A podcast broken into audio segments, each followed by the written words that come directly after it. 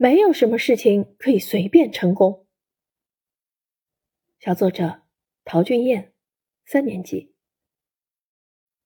今天闲暇时间，我在看一部描述中国美食的纪录片《舌尖上的中国》，它把我国的饮食文化形态与魅力展现的淋漓尽致。我很好奇，那我们中国的民间文学是什么呢？它又有什么渊源的历史故事呢？它又有什么神奇之处呢？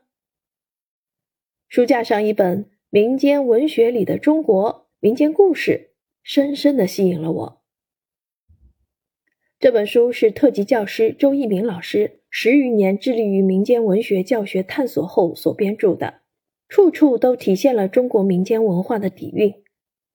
书中收录了很多具传奇色彩的神话故事，让我感受到。我们中华民族文化的博大精深，其中让我印象最深的是一副壮锦这个故事。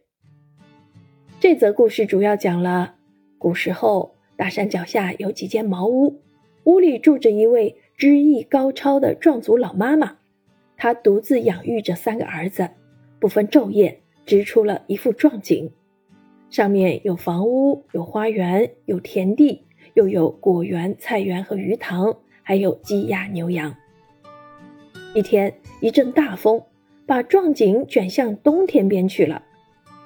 原来是太阳山的一群仙女拿了壮锦。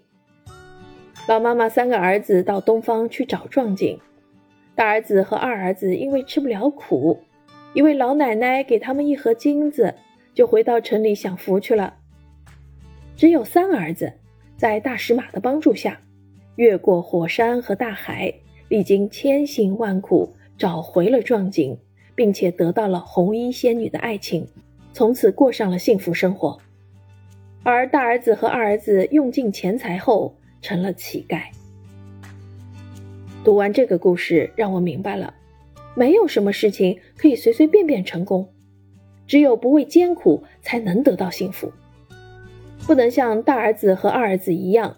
遇到困难就退缩，要学习三儿子那种坚强、勇敢、不怕困难、坚持不懈、抵挡诱惑的精神品质，做一个勇敢的、孝顺父母的好孩子。